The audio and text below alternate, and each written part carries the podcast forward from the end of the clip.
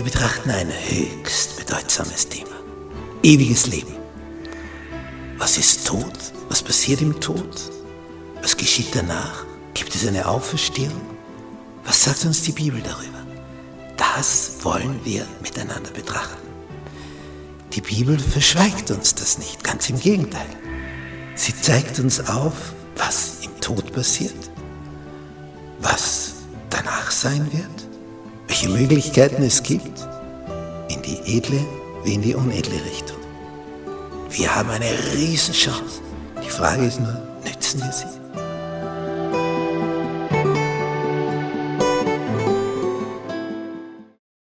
Montag. Von der Macht des Grabes. Nicht, wenn wir sowas sehen und von dieser Macht des Grabes herauszukommen, ja, darum geht's. Und da sind wir hilflos. Und da kann dich nicht der beste Arzt rausholen, nur der allerbeste, der nicht normaler Mensch ist, dein Schöpfer, der dich geschaffen hat. In Psalm 49 ist etwas beschrieben, ist hier so überschrieben, das Glück der Gottlosen nimmt mit dem Tode ein Ende. Aha. Also du kannst haben, so viel du willst, in, in Schlössern wohnen ohne Ende. Es kommt der Tag, die Stunde, wo alles zu Ende geht.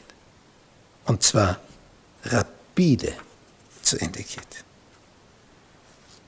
Und der Reiche, solange er gesund ist und reich ist, ja, da redet er.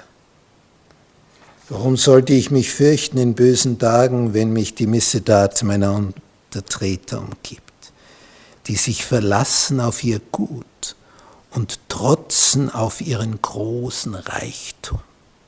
Wenn du dich darauf verlässt, dann bist du verlassen.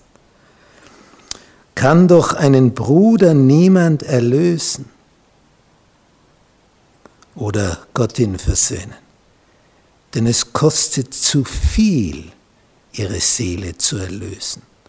Man muss es lassen anstehen, ewiglich.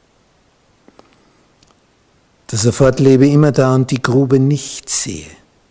Denn man wird sehen, dass die Weisen sterben, sowohl als die Toren und Narren umkommen und müssen ihr Gut andern lassen. Das ist schon hart. Also je mehr du hast, und dann musst du dein Gut andern lassen. Ich habe Menschen kennengelernt, da waren keine Nachkommen. Und dann haben sie überlegt, was mache ich mit meinem Gut? einer der reichsten Männer des Mittelalters, der dem Kaiser Geld geborgt hat. Der Kaiser war immer in Geldnöten, weil er für die Kriege Soldaten gebraucht hat und die musste man bezahlen. Da gab es noch keine allgemeine Wehrpflicht. Man hat Leute angestellt als Soldaten sozusagen.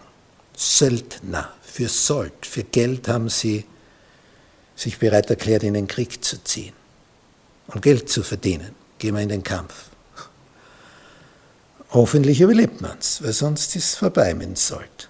Daher war der Kaiser immer in Geldnot. Und dieser Jakob Fugger, der also so viel Geld hatte, dieser Kaufmann, dass er dem Kaiser borgen konnte und dem Papst borgen konnte, dieser Jakob Fugger kam auch zu der, zu der Stunde, zu der alle kommen, der Tod nahte.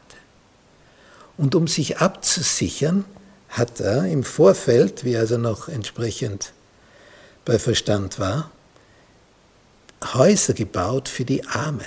Und die konnten dort um einen Spottpreis zur Miete wohnen, unter einer Bedingung. Also so wie wenn du heute für eine Monatsmiete für so eine Wohnung einen Euro bezahlst, um das zu verstehen. Also lächerlich. Aber die mussten etwas tun. Jeden Morgen und jeden Abend, dafür sie da so billig wohnen in die römisch-katholische Kirche gehen und für seine Seele beten im Fegefeuer. Er war also nach römisch-katholischem Verständnis unterwegs und meinte, das würde helfen. Wenn du mal im Grab liegst, da können Milliarden für dich beten.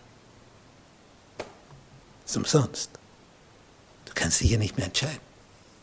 Die Entscheidung fällt zu Lebzeiten. Das ist auch so eine teuflische Idee. Für einen Toten beten. Ist vorbei. Zu Lebzeiten muss man sich entscheiden. Dann ist es zu spät. Und all dein Spenden für die Toten, dass du deine Messe lesen lässt und so weiter, das kannst du vergessen. Das hilft der Kirche, aber nicht dem Toten.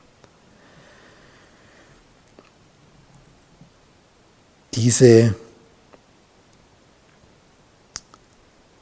Art und Weise, dass ein Mensch nicht bleiben kann in solchem Ansehen, sondern davon muss wie ein Vieh. Dies ihr tun ist eitel Torheit. Doch loben sie ihre Nachkommen mit ihrem Munde, weil sie die Erben sind. Die Macht des Grabes. Nur einer kann dich da rausholen. Dein Schöpfer und Erlöser.